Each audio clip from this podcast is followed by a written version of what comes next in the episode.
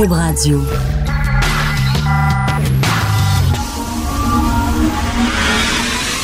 De 10 à 11. De 10 à 11. Richard Martineau. Politiquement incorrect. Cube Radio. Bon lundi tout le monde, merci d'écouter Cube Radio et d'écouter Politiquement Incorrect. J'espère que vous avez eu un excellent week-end. J'adore les histoires d'appropriation culturelle. Il n'y a rien qui me fait plus rire que ça. Qu'une culture dise, moi c'est à moi que ça appartient, telle, euh, telle chanson, telle sonorité, telle euh, marque de tambour et vous n'avez pas le droit de l'utiliser. Ça me fait super rire parce que le propre de la culture, au contraire, c'est de mélanger de mélanger les clashs de culture, de se rencontrer, tout ça. Maintenant, grâce à la nouvelle gauche, c'est chacun dans son coin. Donc, vous le savez, Robert Lepage, qui est accusé d'appropriation culturelle parce qu'il aurait volé la culture d'un peuple opprimé avec euh, deux spectacles. Même un spectacle sur l'esclavage des Noirs pieds blancs. Oh my God, c'est du vol, c'est incroyable. Et puis un spectacle sur les Autochtones. Il n'est pas autochtone, Ah, mais encore, encore un colonisateur qui vole la culture d'un peuple opprimé. Donc moi, je pensais que l'appropriation culturelle, c'était tout le temps les Blancs qui volent la culture des Noirs ou des Premières Nations ou des Asiatiques, etc. Ben non entre les minorités, la chicane est poignée. Alors bientôt, ça va être les Grammy Awards des, des, des peuples des, des, peuples des Premières Nations. Hein, c'est le Indigenous Music Awards qui va avoir lieu bientôt au Canada. Donc, euh, le prix euh, de la musique indigène. Je ne savais pas qu'on pouvait dire indigène. Je pensais que c'était discriminatoire, mais ça a l'air qu'on peut dire ça. Et là, il y a une chanteuse cri qui est en nomination pour meilleur album folk, sauf que elle fait du chant de gorge. Veux-tu, Hugo, que je te fasse un, un exemple de chant de gorge? Je sais pas comment. Tu veux? Je sais pas comment c'est. C'est, très weird. Là, je veux pas rire d'une culture, mais tout c'est, quelque chose dans le genre. Ça a l'air plus euh, les Australiens, là, avec les, les grosses flûtes. Mais en tout cas, bref. Elle fait du chant de gorge. Et là, il y a les Inuits qui ont le chant de gorge, c'est nous autres. On a le copyright sur le chant de gorge. Toi, t'es écrit, tu fais pas du chant de gorge. Donc, les Inuits crient après les cris et les Inuits vont bouder cette, euh, cérémonie-là. Ça me fait rire. C'est bien niaiseux, ça. C'est comme si, mettons, un, un Haïtien jouait du reggae. Puis là, les Jamaïcains arriveraient en disant Le reggae, c'est pas pour les Haïtiens, c'est pas pour les Africains, c'est pas pour les Noirs américains. Le reggae, c'est les Jamaïcains qui ont fait le reggae. Il y a rien que des Jamaïcains qui peuvent faire du reggae. C'est tellement niaiseux. C'est tellement stupide. Et ma blonde me disait, Sophie, que au Brésil, bientôt, il va y avoir la comédie musicale Les Belles Sœurs, euh, euh, avec le bon, la pièce de Michel Tremblay, mise en musique par euh, Daniel Bélanger, qui va être présentée au Brésil. Là, on va-tu dire aux Brésiliens, Attends une minute, il n'y a pas un Brésilien qui est capable de dire tabarnak posti. Vous n'êtes pas capable, c'est pas dans votre langue, c'est nous, ça. C'est le plateau Mont-Royal, ça nous appartient. Non, non, non. Si vous voulez monter les, euh, les belles sœurs au Brésil, ça va être avec nos comédiens, nos comédiens. C'est complètement débile. La culture, c'est un mélange, c'est un emprunt, c'est ça qui est le fun. Il me quand j'étais jeune, il y a longtemps de ça, à l'époque de la télévision en noir et blanc. Oui, oui, ça existait, la télé en noir et blanc, pas vrai. Il y avait quatre postes, en tout cas, bref. On, encourageait, on stimulait le mélange des cultures. Maintenant, c'est chacun dans son coin. C'est d'une imbécilité crasse. Bref, moi, ça me fait très rire que entre nations autochtones, indigènes, Premières Nations, on se chicane comme ça. C'est super drôle. C'est quoi plus tard? C'est quoi la suite? Est-ce que la ville de Longueuil va poursuivre Saint-Jérôme? Parce qu'à Saint-Jérôme, il y a des gens qui ont une, coupe Longueuil. Puis ça appartient à la ville de Longueuil. Mais on a vu qu'un Mohawk, les Mohawks vont être en calvaire. Ils pourront pas. L'acteur Jean l'Italien, il n'est même pas italien. Bernard de Rome, il vient pas de Rome. Pourquoi il s'appelle Bernard de Rome? Comment ça s'appelle de même? Bernard de Verdun, peut-être? Pourquoi Bernard de Rome? Ça n'a pas de bon sens. Il y a plein de choses comme ça. Moi, j'ai vu l'autre jour un Chinois qui portait un manteau de Suède. Il vient pas de la Suède. Hein? J'ai vu un Suédois qui vendait des cassettes chinois. Il a pas le droit. J'ai vu une Chinoise qui faisait des massages suédois. Elle n'a pas le droit. Puis j'ai vu une Suédoise qui avait des boules chinoises. Elle n'a pas le droit non plus. Chacun dans sa culture. Fait que là, c'est- c'est c'est- c'est compl- c'est complètement débile. Fait que moi, je suis allé dans un spa norvégien à Rosemère. Puis ben ouais, spa norvégien à Rosemère, ça a J'ai mangé des euh, viennoiseries. Je suis pas à Vienne. Bon, etc., etc. Vous savez, c'est ridicule, mais j'adore la gauche. J'adore la nouvelle gauche qui fait des, chicanes comme ça avec rien. Donc, euh, ça n'a pas de sens. Euh, une nouvelle qui m'a terrifié ce matin. Terrifié. Ma peur, j'ai énormément le vertige. J'ai le vertige, je monte sur la table ici et j'ai le vertige j'ai le goût de pleurer. Et récemment, pour montrer devant ma blonde, j'étais devant ma blonde et devant mon fils, et pour montrer que j'en avais des grosses couilles que j'étais courageux, j'ai fait une tyrolienne au-dessus d'une gorge, OK? J'étais super haut dans les airs et il y avait comme une chute, genre chute du Niagara. J'étais par-dessus la chute. Et là, pour montrer que j'étais courageux, j'avais la chienne. J'étais en train de chier dans mes culottes, littéralement, mais je l'ai fait. D'un bord à l'autre. J'ai jamais eu peur comme ça. Ma blonde était blanche. euh, et là, j'ai vu ce matin qu'il y a un gars qui a fait ça en Thaïlande. Puis ça a pété. La tyrolienne a pété et le gars est mort. Plus jamais je ne referai ça. C'est ma terreur totale. Ça a l'air que le gars était un peu plus gros que ce que. Tu sais, genre, c'est 150 kilos la tyrolienne, puis il pesait comme 200 kilos, je sais pas trop quoi. Bref, tout a pété et le gars est mort. Rien qu'en lisant ça, j'ai eu une peur bleue. Tu sais, tu vois des fois dans des pays, là, c'est peut-être pas, mettons, les règles de sécurité les plus extraordinaires qui s'appliquent. Tu sais, dans le plein milieu d'une jungle, il y a des gens qui ont décidé, eux autres, qui faisaient des tours de tyrolienne, puis qui profiteraient des touristes, puis tout ça. Allez pas là. C'est pas une super bonne idée. Justin Trudeau, ça va extrêmement mal. S'il y avait des élections aujourd'hui, 49% pour les conservateurs, 22% pour Justin.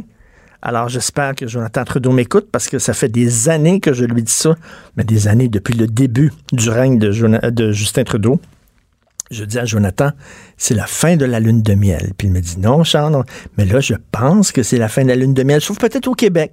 Nous, au Québec, on l'aime, Justin. On trouve fin. On trouve, il a tellement le cœur en bonne place, il est tellement fin. Fait qu'au Québec, on tripe encore sur Justin Trudeau, mais dans le reste du Canada, son étoile pâlit énormément. Nommez-moi une affaire, sauf le pote légalisation du pot. Nommez-moi un truc, une grande réalisation de Justin Trudeau. Et là, à ta minute, nommez-moi une grande réalisation de Justin Trudeau à part la, la légalisation du pot. Effet sonore. Un dollar chez Dolorama. C'est extraordinaire. À Cube Radio, on est là, dans la nouvelle technologie. Alors, rien. Il n'a rien fait. Manque de leadership dans l'histoire de SNC-Lavalin. Euh, il s'est mis l'Inde à dos. Il s'est mis la Chine à dos. Euh, il a fait des dépenses. euh, il est allé en voyage. Ben, son célèbre voyage en Inde, ça a coûté cher. Puis ça a rapporté euh, sweet fuck all, quasiment presque rien. Il s'est mis les écolos à dos parce qu'il a acheté un pipeline. Il a pris de l'argent dans le fond vert pour donner ça à des pétrolières. Bref, les gens commencent à voir à travers le personnage de Justin Trudeau. Avant, son charme, sa jeunesse, euh, ses bas, euh, ses bas multicolores, c'était comme l'anti-Trump. Puis même à l'international, on l'aimait donc, Justin. Là, son étoile, même à l'international, ça ne fonctionne plus.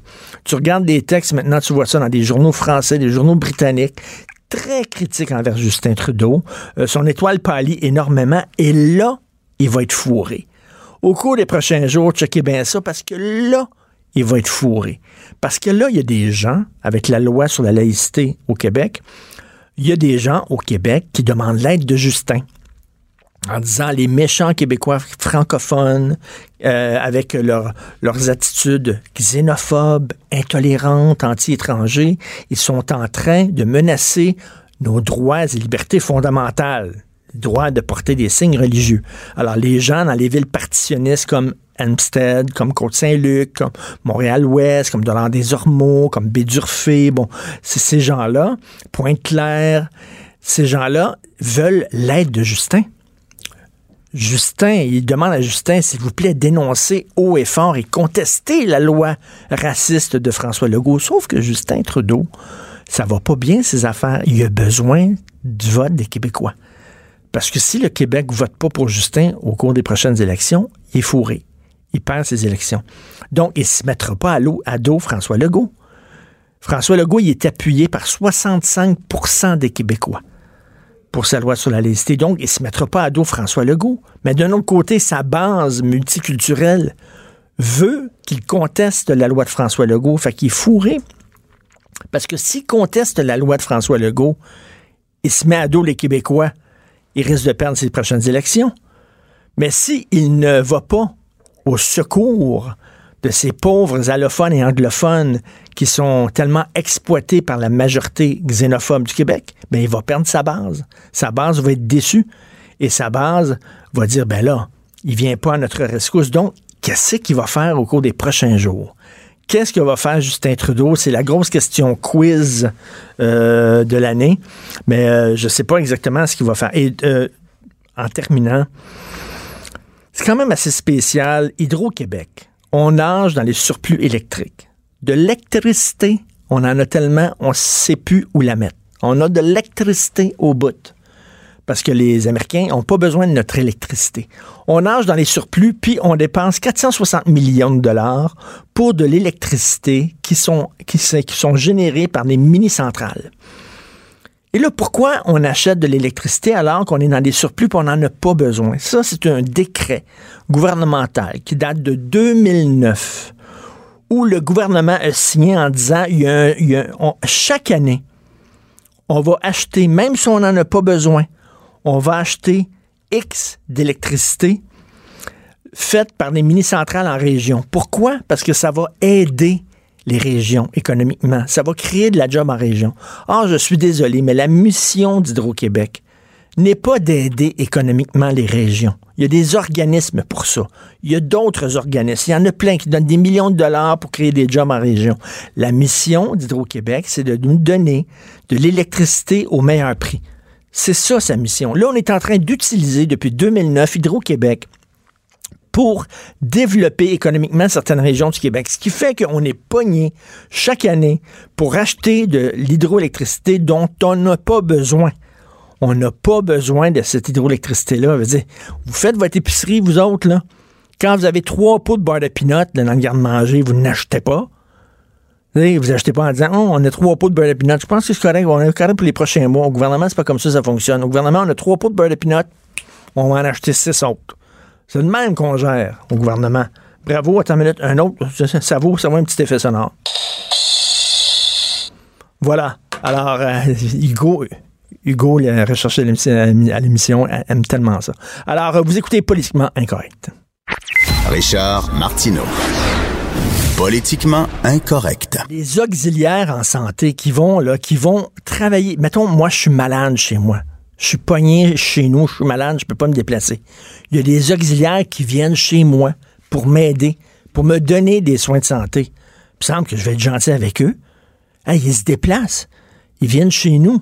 Ils viennent m'aider, je vais être gentil avec eux. Ben non, ça a l'air qu'il y a énormément de cas de violence contre les travailleurs en santé qui donnent des soins à domicile. C'est assez troublant. On va en parler avec Jean Bottary, que vous connaissez bien, qui est blogueur, qui est activiste, qui est un ancien préposé aux bénéficiaires. Salut, Jean.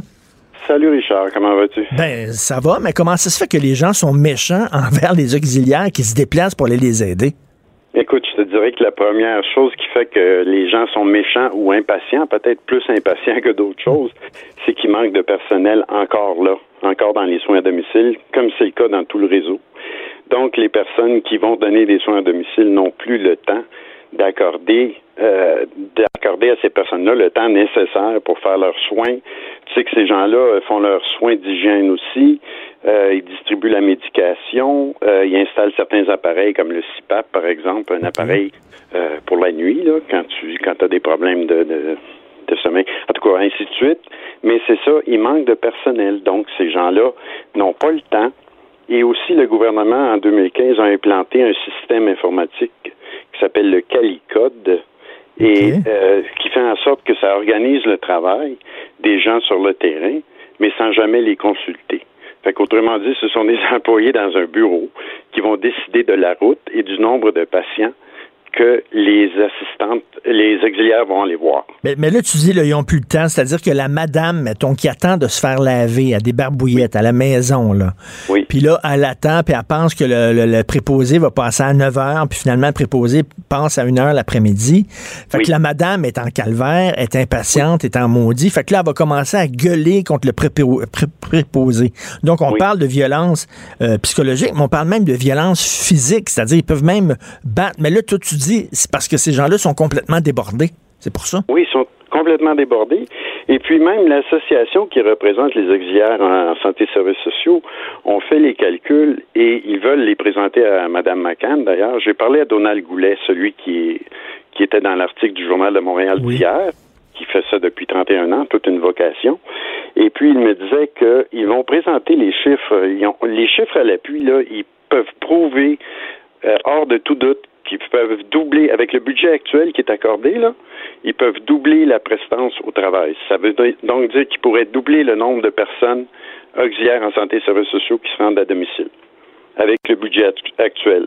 Et la ministre McCann, semble-t-il, est très ouverte à ça, comme elle a été déjà dans le milieu, parce qu'elle était euh, travailleuse sociale, elle est très ouverte à ça et elle va les rencontrer effectivement.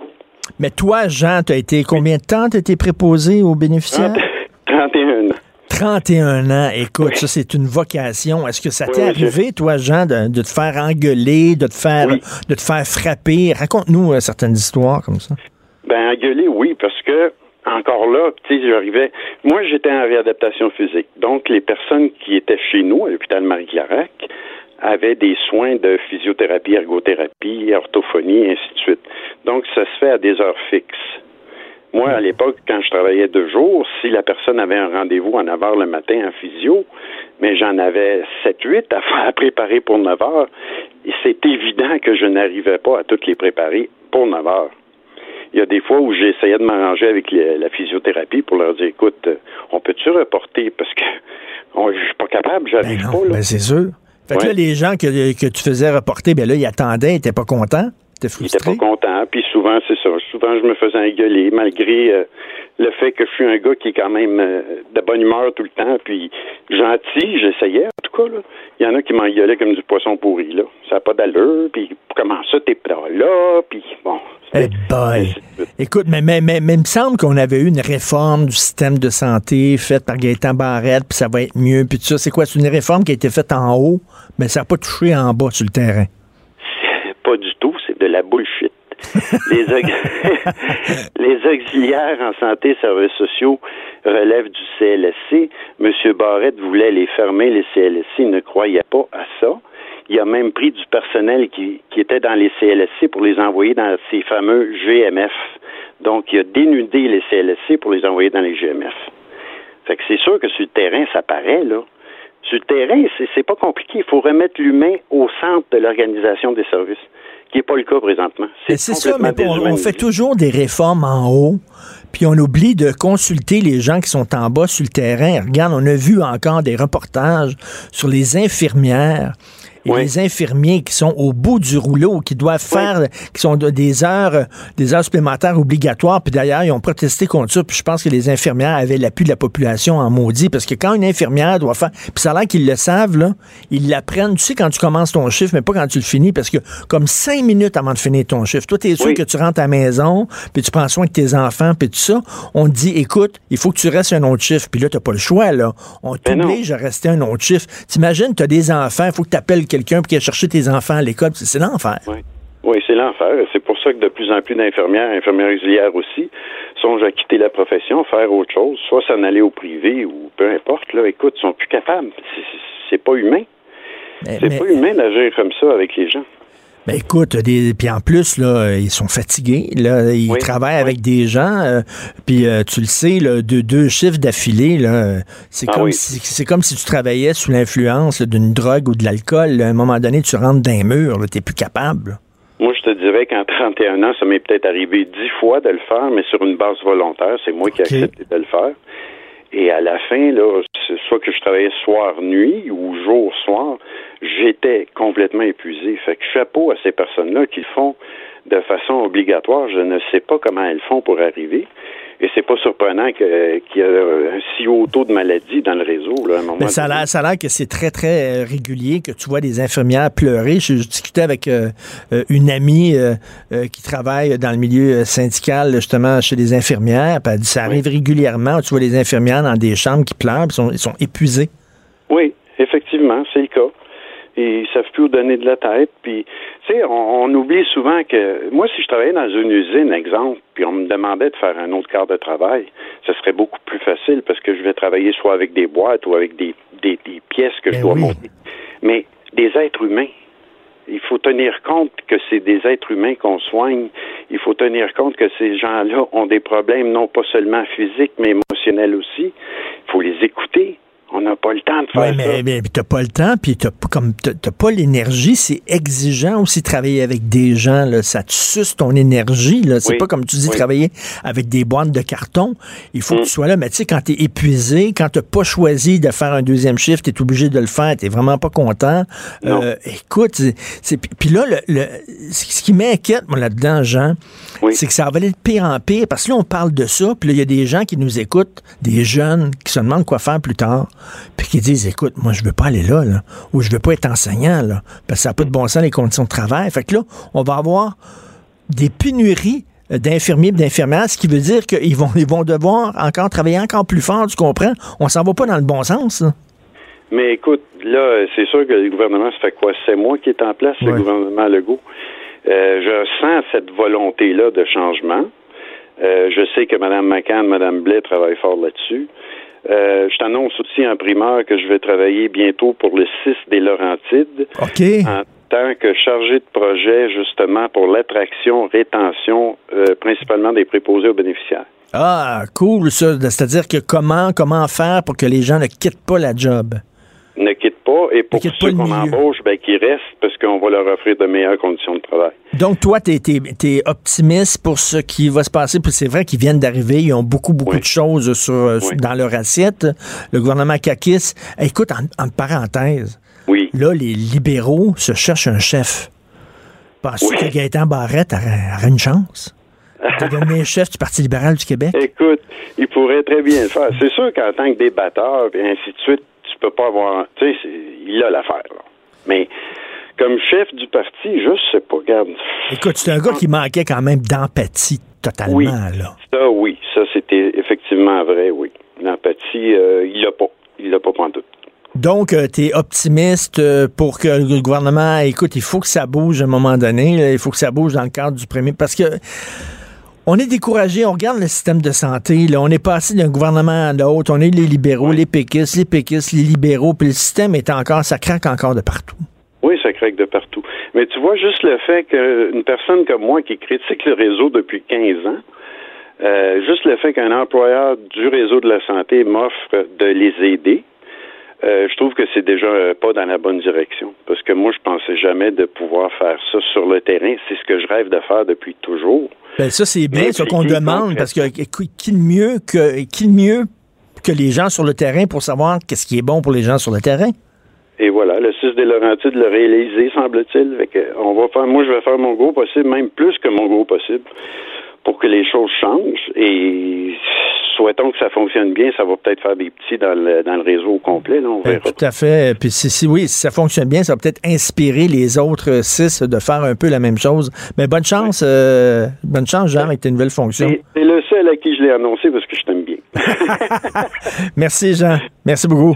Bonne journée, bye. Ben, ben, c'est vraiment, c'est tragique, là. Les, professeurs et les infirmiers, ça pète aux frettes, puis il y a des pénuries. J'entendais, là, la commission scolaire Marguerite Bourgeois, la deuxième plus grande commission scolaire au Québec, une pénurie incroyable de professeurs. Ils ne savent pas le salaire qu'ils prennent des gens qui n'ont même pas fini leur cours, qui n'ont pas été approuvés, là, qui sont pas legit professionnellement. Là, ils les prennent pour enseigner parce que bientôt, ils vont sortir dans la rue, ils vont pogner du monde dans la rue, ça te tente-tu d'enseigner? Ça n'a aucun sens. Là. Il manque d'enseignants, il manque de préposés, il manque d'infirmiers puis d'infirmières parce que les jeunes, puis je les comprends, ils veulent pas aller là-dedans.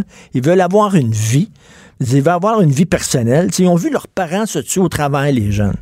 Puis là, il y a des gens qui disent, ah, les jeunes sont paresseux, puis tout ça, puis ils veulent pas travailler le week-end, ils veulent pas travailler le soir, ils veulent pas faire d'heures supplémentaires. Regardez, mettez-vous dans leur peau. C'est bien beau tout le temps critiquer les jeunes. Mettez-vous dans leur peau. Ils ont vu leur père puis leur mère se tuer au travail. Pourquoi? Qu'est-ce que ça a donné? Ils n'étaient pas présents. Ils n'étaient pas là. Il n'y avait pas de qualité de vie. Il n'y avait pas beaucoup de contact avec leurs enfants. Puis quoi, à 55 ans, ils sont fait sacrer dehors de leur job, puis ça n'a rien donné. Les jeunes se disent, regarde, moi, pas sûr, moi, que je vais tout mettre mes yeux dans le même panier. Pas sûr que je vais donner tout mon temps à mon employeur. J'ai le goût d'avoir une vie privée. J'ai le goût d'avoir du temps avec mon amoureux, mon amoureuse. J'ai le goût d'avoir du temps avec mes enfants. Peut-on vraiment les blâmer aussi? C'est peut-être une bonne chose aussi qu'ils veulent rééquilibrer l'affaire. Peut-être qu'il y a une génération qui a trop mis euh, l'accent sur le travail et pas assez mis l'accent sur les relations.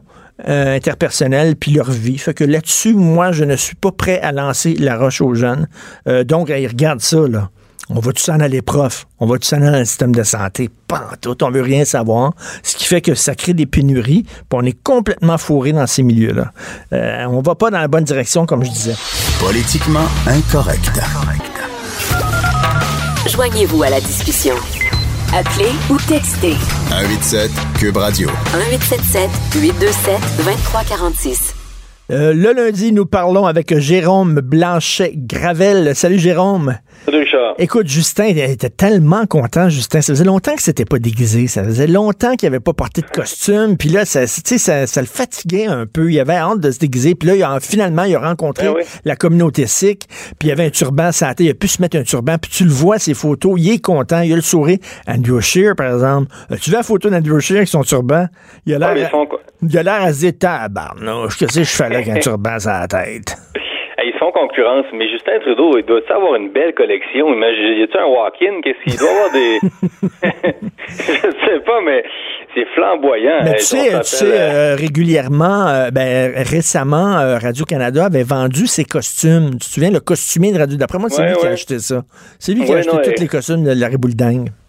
Ben oui, puis de, de Bollywood et tout ça.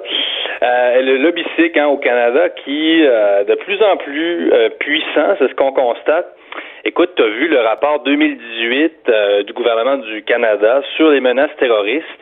Euh, avait, il y a cinq principales menaces terroristes qui sont identifiées dans, dans le rapport.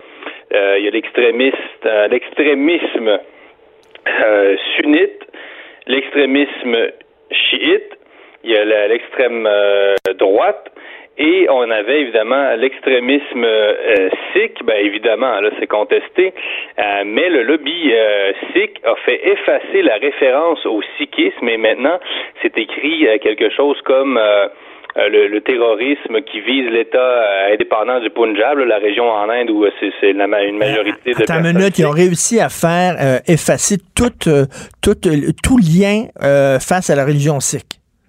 Oui, oui, euh, c'est ce qu'on on peut parler de, de censure. Et donc, on parle euh, souvent de l'influence des islamistes au Canada, tout ça.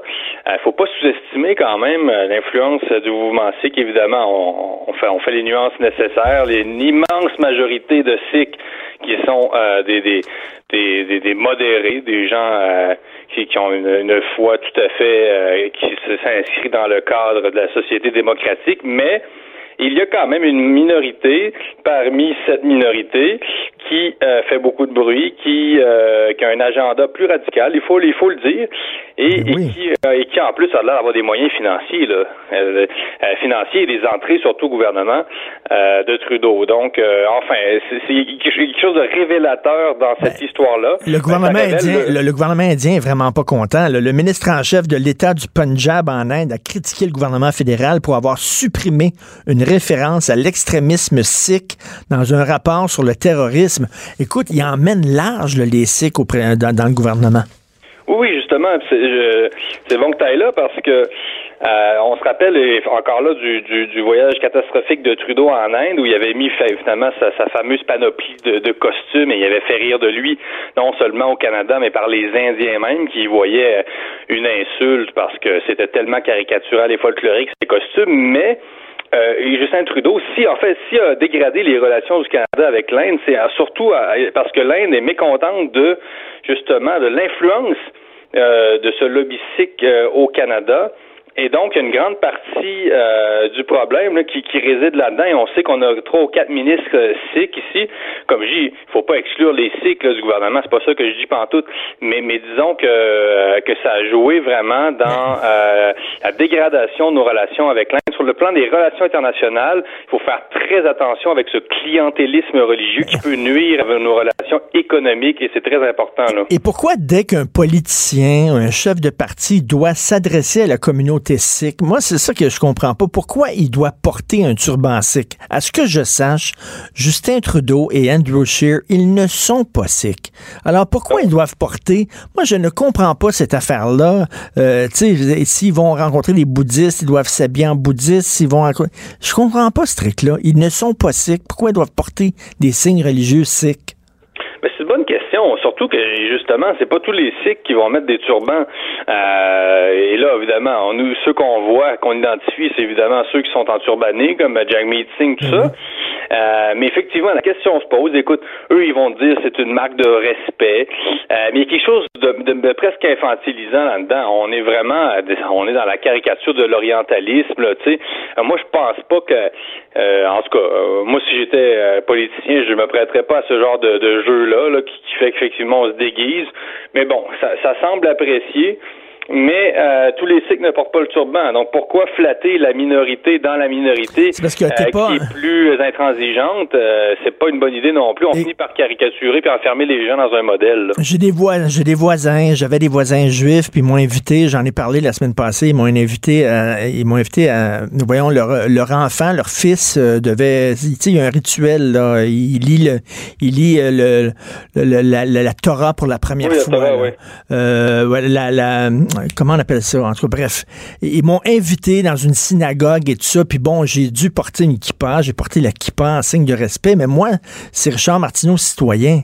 Tandis que Justin Trudeau, lui, là, c'est pas Justin Trudeau citoyen, c'est Justin Trudeau, premier ministre du Canada. Veut dire, t'as as une fonction, tu dois, tu dois quand même faire preuve d'une certaine neutralité. T'as pas d'affaire à déguiser pas à mettre des signes religieux. Je comprends pas ça. Puis tu le mentionnais tantôt au début d'émission, euh, euh, ça finit par être contradictoire. Finalement, essayer de flatter. Tu disais bon, euh, Justin Trudeau, il veut. Euh, veut, veut avoir l'électorat de, de Legault, mais il veut aussi avoir les minorités qui disent que la loi de Legault est discriminatoire. Eh c'est tellement compliqué pour, comme un, pour un politicien comme Trudeau qui joue dans ce clientélisme religieux-là, euh, voire ethnique, là, parce qu'on est rendu là malheureusement avec le retour des races. Euh, mais comment finalement concilier et, et, et, que dit, que pense la communauté indienne du Canada, hindou, Richard? Euh, encore là, comment il fait? Comment il fait? Il dit quelque chose euh, devant les Sikhs, puis après ça, dix ben minutes plus tard, il va dire quelque chose devant les, devant les Indiens qui se, qui évidemment euh, ont peur pour la, la sécession du Punjab et qui se méfient du terrorisme sikh, tout ça.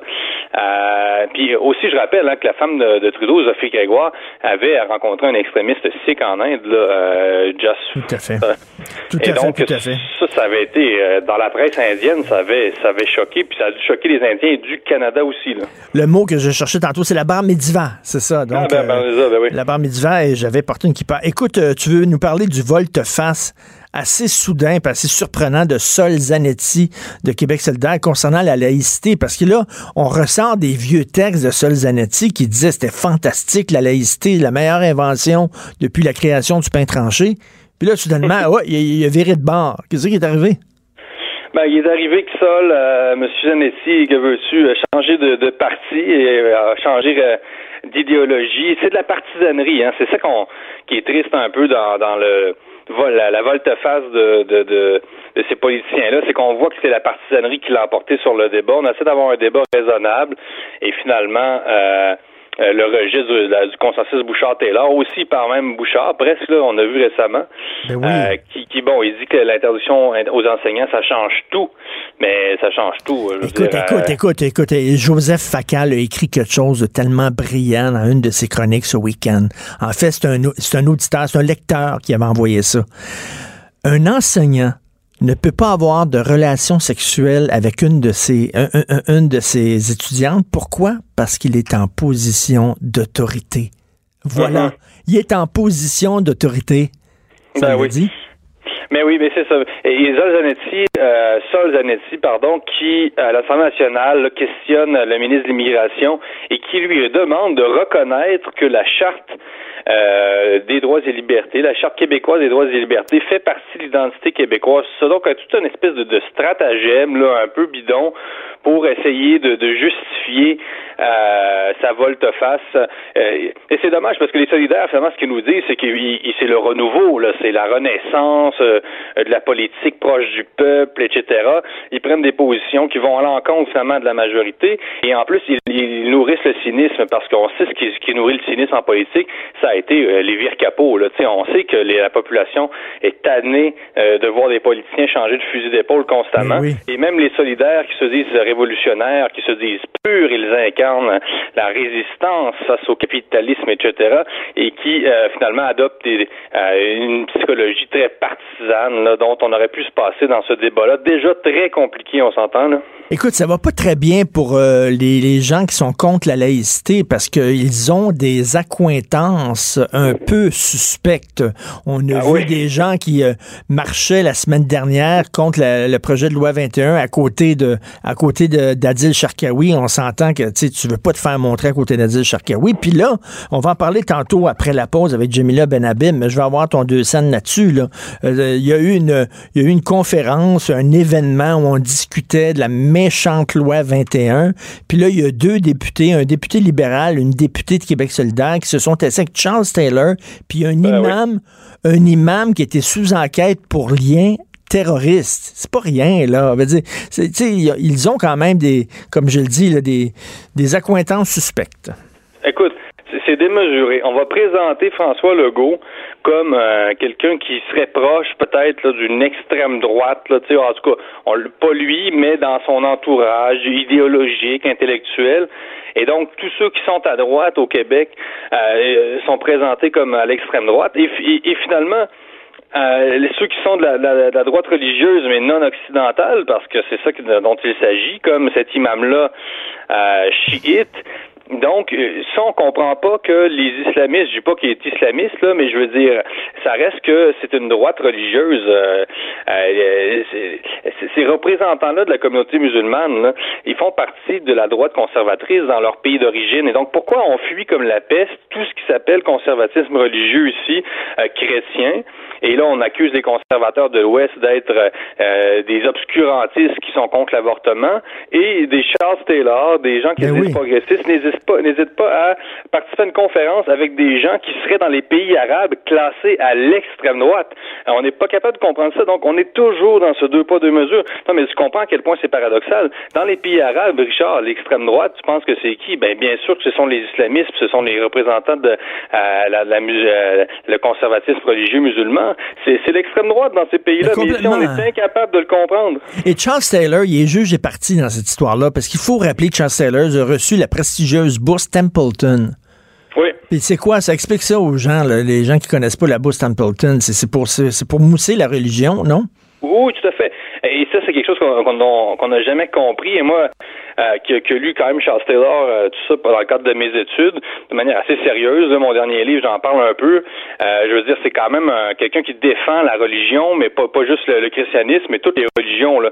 Donc, on le présente comme un progressiste, mais, mais sa philosophie est, fondamentalement n'est pas elle n'est pas progressiste en fait, celle de Charles Taylor. Et, c'est l'octroi de cette bourse-là le, le prouve, c'est-à-dire qu'effectivement, c'est une bourse qui est remise à des gens qui défendent l'esprit religieux c'est un gars qui est pas neutre vis-à-vis de la religion. C'est quelqu'un qui a les deux pieds dans la religion. Et pour lui, justement, un, être humain se définit d'abord et avant tout par ses croyances. Oui, tout à fait. Et, là, sa participation à la manifestation de, hier contre le, le, projet de loi de la euh, sa participation, hein, là, on voit que c'est un militant politique plus qu'un philosophe. Ben, c'est un philosophe aussi. Là, je veux dire, ça, je respecte quand même son œuvre et tout, mais, mais, mais tous ces professeurs d'université là qui nous parlent d'objectivité scientifique et de ce qu'ils appellent la neutralité axiologique, c'est ce qu'on apprend en sciences sociales sur, sur les bancs d'école.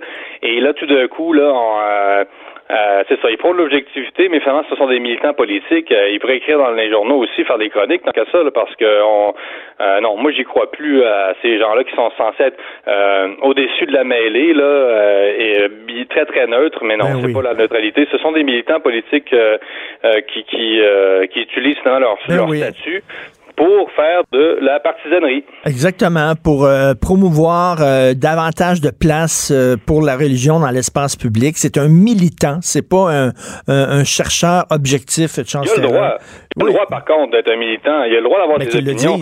Mais, mais, par contre, que, que ce soit honnête, là. Ben, on l'a payé, là, on l'a payé pour qu'il fasse le tour du Québec avec Gérard Bouchard, puis qui écoute les, les, Québécois, puis là, après ça, lui, il arrive, puis il fait volte-face aussi, comme Gérard Bouchard. Je trouve ça assez fort de, de Merci beaucoup, Jérôme Blanchet-Gravel. Merci. Martineau, franchement, même avec les cheveux gris, il reste un animateur très coloré. De 10 à 11. Politiquement incorrect. Cube Radio. Alors, comme j'en parlais tantôt, il y a eu un événement euh, ce dimanche, une discussion sur la loi 21 sur la laïcité. Charles Taylor était présent, un député du Parti libéral du Québec, une députée de Québec solidaire et un imam extrêmement controversé qui a été lié euh, au Hezbollah, qui est un organisme terroriste. Comment ça se fait que des élus s'assoit avec des gens pareils. Nous allons parler avec quelqu'un qui est aussi découragé, sinon plus que moi, Jamila Benhabib, que vous connaissez bien, auteur et militante féministe. Salut, Jamila. Bonjour. Semble, semble, tu sais, avant, là, avant de t'asseoir dans des événements comme ça, tu, tu le sais, les gens, on sait qu'il y a une frange extrémiste dans l'islam. Tu dis, attends, mais quel genre d'imam ça, ça, va être? On va faire une recherche.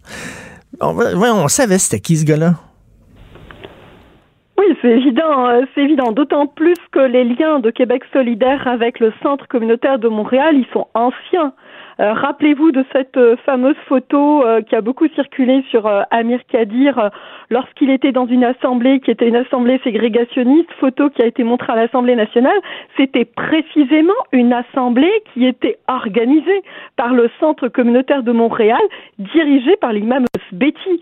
Donc les liens entre QS et le centre communautaire ne datent pas d'aujourd'hui. Ce sont des liens qui s'enracinent dans euh, leur histoire euh, récente. Bon, le centre communautaire euh, musulman de Montréal, où ça s'est déroulé, cet événement-là, tu as, des choses à nous apprendre. Par exemple, régulièrement, ce centre-là rend hommage à l'ayatollah Khomeini, entre autres.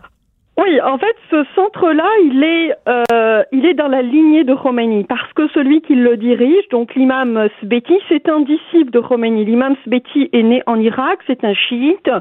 Euh, il est extrêmement populaire dans la communauté euh, chiite, autant en Irak, en Iran qu'au Liban.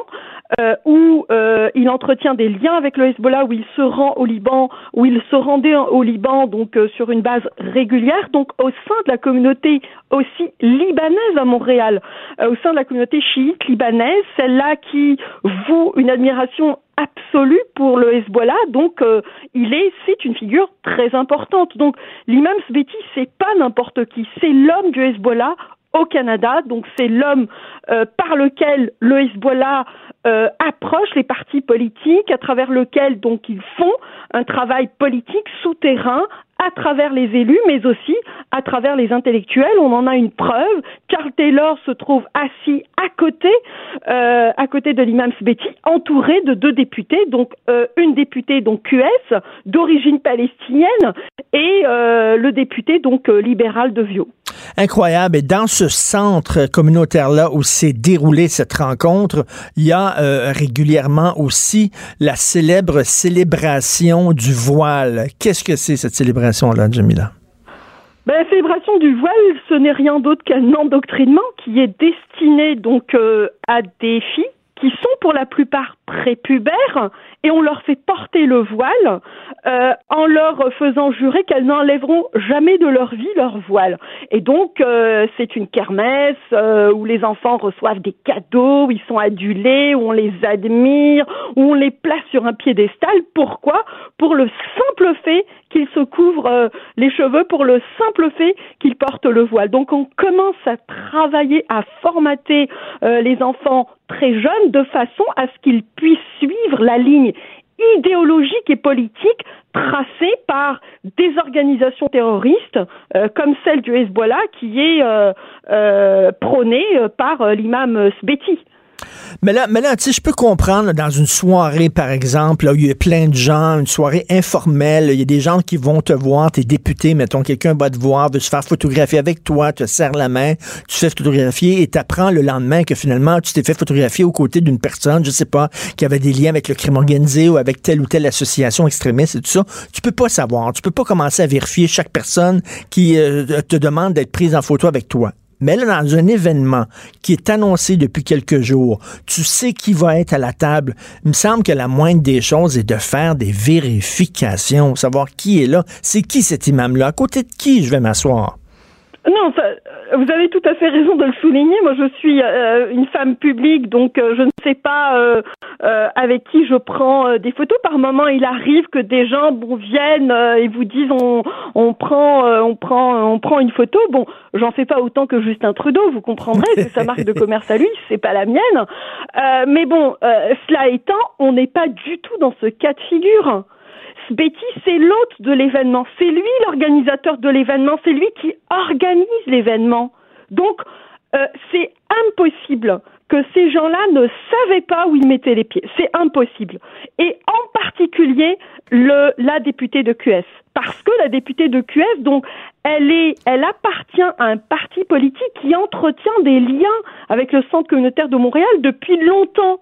Donc, on ne peut pas jouer la carte de l'ignorance, on ne peut pas jouer ben, la carte de la naïveté. Ben, c'est ça. Euh, je veux bien croire euh, je veux bien croire que bon, on n'enquête pas sur tout le monde, mais bon sang, bon sang, lorsqu'on est invité à un événement, moi je le suis régulièrement, invité à un événement, il y a des événements où je refuse d'y aller parce que les gens, bah, euh, soit euh, sont louches, soit ne sont pas tout à fait dans la ligne que je souhaite défendre. Donc ce sont des choix. Lorsqu'on participe à un événement public, c'est un choix que l'on fait. C'est une caution que l'on donne à un événement. Et me semble-t-il, quand on est député à l'Assemblée nationale, la caution qu'on vient donner à un type comme euh, euh, l'imam Sbeti, eh bien, euh, elle est véritablement à questionner aujourd'hui à l'Assemblée nationale. J'espère qu'il y a des députés qui vont le faire. Jamila, je vous pose la question à 100 000 dollars. C'est la question jusqu'où c'est de la naïveté, jusqu'où c'est de la maladresse, ou alors est-ce que c'est une collaboration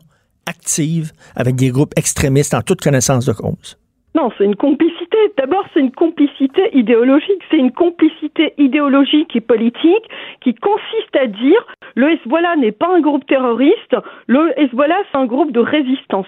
Et donc, cette ligne-là, elle n'est pas seulement défendue par Québec solidaire, elle est défendue par de nombreuses organisations de gauche, parce que pour elles, résister contre Israël, eh bien, ça fait de nous forcément donc un résistant.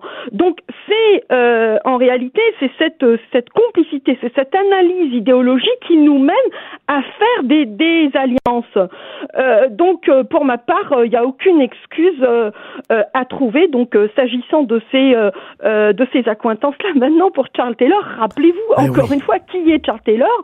C'est quand même l'homme qui a défendu les tribunaux islamiques en Ontario, Charles Taylor, parce que pour lui, eh bien, les tribunaux islamiques, c'est rien. Pour lui, euh, une femme qui se soumet à un tribunal islamique, bon, bah finalement, c'est dans sa culture, c'est dans ses traditions, et puis ma foi, euh, voilà, on accepte. Donc, il faut bien voir qui sont ces gens-là, c'est-à-dire qui est Québec solidaire, qui est aussi le Parti libéral de, du Québec? On se souvient quand même que M. Couillard a placé son, euh, son parti euh, véritablement à proximité de tous les lobbies politico-religieux et notamment musulmans euh, du Québec. et donc en dénonçant toutes les personnes qui s'opposaient à l'islam politique en faisant d'elles euh, des euh, personnes donc racistes, des personnes xénophobes, euh, les ciblant, mettant mettant quasiment les mettant quasiment en danger parce que catalogués de racistes et ainsi de suite. Donc, vous savez, pour comprendre ces choses, il faut du temps, il faut beaucoup travailler à décortiquer des liens et ça se passe dans la durée. Donc, si on n'a pas de mmh. mémoire, on ne peut absolument rien comprendre. Mais si on a un peu de mémoire, si on a un peu de temps, si on a de l'énergie, si on fait un travail cohérent, conséquent et ainsi de suite, eh bien là, euh, euh, tous les événements donc euh, prennent un sens et c'est ce que j'essaie de faire à travers mon travail depuis de très nombreuses années déjà. Un travail extrêmement nécessaire et courageux. Jamila, je vous connais, vous êtes une femme forte, vous n'êtes pas dans les sensibleries. Or, récemment, vous étiez chez mes amis de Choix FM à Québec, vous étiez à l'émission Le Matin à Dom Moret et il vous a fait entendre des gens qui, lors de la manifestation qui était dirigée, qui était organisée par Adil Sharkawi, des gens qui criaient à, à, Akbar et, vous avez vous sangloté. Et euh, ça m'a extrêmement bouleversé, ça. Euh, euh, qu'est-ce que c'est allé chercher chez vous? Pourquoi vous avez, vous avez pleuré d'entendre ça? Est-ce que vous vous dites, oh non, ils sont rendus ici chez nous, quoi? Ben, c'est une blessure, c'est une blessure qui s'ouvre à travers un simple cri de ralliement des terroristes. Savoir que ce cri de ralliement est scandé à Montréal, euh, eh bien moi ça me trouble, ça me troublera toujours. Euh, vous, vous ne faites aujourd'hui que l'évoquer et déjà hmm. euh, je suis tout émue, tout émue de me rappeler encore une fois ce geste de ralliement qui est celui des intégristes, qui est celui des terroristes, qui est celui de personnes qui ont tué, qui ont assassiné, des euh, de grands humanistes, des gens euh, pleins de pleins de bonté, euh, pleins d'humanisme, pleins de culture et ainsi de suite. Donc ça, ça ne peut pas être passé sous silence. Euh, il faut absolument dénoncer ce type. Et, et en terminant, en terminant, Jamila, pourquoi ce deux poids deux mesures? Jamais des députés, par exemple, s'assoiraient aux au côtés, euh, je sais pas moi, de d'évêques ou de cardinaux extrémistes catholiques qui prônent la haine des homosexuels, qui prônent bon, etc. On dirait ben non, on veut pas se faire montrer à côté d'eux, mais soudainement quand ce sont des musulmans, puis que ce sont des gens d'une autre culture, avec euh, la couleur de peau euh, plus basanée, là, c'est correct. On passe par deux. Je comprends pas ce double, double standard. Ben, ce double standard, en fait, euh, il est créé euh, parce que on s'imagine que euh, l'idéologie de l'islam politique, d'abord, n'est pas dangereuse. C'est pas pas une idéologie d'extrême droite, donc c'est une idéologie qui en réalité est inoffensive. Et par conséquent, donc, euh, il faut protéger ces gens qui sont inoffensifs, quitte à légitimer l'islam politique, quitte à légitimer les pires prédicateurs religieux comme Sharkawi. Donc on a vu avec quelle timidité euh, les journaux avaient rapporté et les médias avaient rapporté cette manifestation. Certains ont même évoqué le fait que cette manifestation donc s'est faite sous le signe de la liberté et du féminisme. Ben oui, ben lorsque lorsque écoutez, on perd à ce point-là le nord, eh bien il faut véritablement se demander euh, s'il ne faut pas réaliser des kits en direction de ces journalistes pour leur dire qu'est-ce l'extrême droite musulmane? Comment est-ce que l'extrême droite musulmane Je vais y penser. Je vais peut-être, euh, je vais peut-être écrire un kit, vous savez, tout simple, en direction de quelques journalistes, parce que je pense qu'on est rendu à une telle, euh, à une telle situation d'ignorance, euh, et bien qu'il faut commencer véritablement à se poser des questions. Je l'ai dit la semaine dernière, la question de la faillite d'une certaine classe journalistique, et bien qui ne sait plus appeler un chat un chat, c'est-à-dire des extrémistes musulmans intégrés eh bien, il faut dire que ce sont des intégristes. Ce, n'est pas parce que ce sont des musulmans que ce ne sont plus des intégristes. Écoutez, euh, les, gens, le je sais qu'il faut parler, là, journaliste au devoir, entre autres. Le devoir, c'est hallucinant. La couverture du devoir, moi, je reconnais pas ce journal-là. Je sais pas, si, en tout cas, il y a une naïveté, il y a un aveuglement volontaire et ça prend justement davantage de Jamila Benhabib. Merci beaucoup, Jamila, pour votre travail, votre courage et tout ça. Euh, vous êtes extrêmement nécessaire. Merci un antidote. Merci beaucoup. Au Merci. Revoir. Merci, au revoir. C'est tout le temps qu'il nous reste. Veux-tu un autre petit bruit? Veux-tu un autre? Regarde, ça, une pièce de Lorama, Hugo. C'est incroyable. Il y a dans ça. Hugo Veilleux, qui est metteur en onde et recherchiste, qui vous dit bonjour. Cube Radio.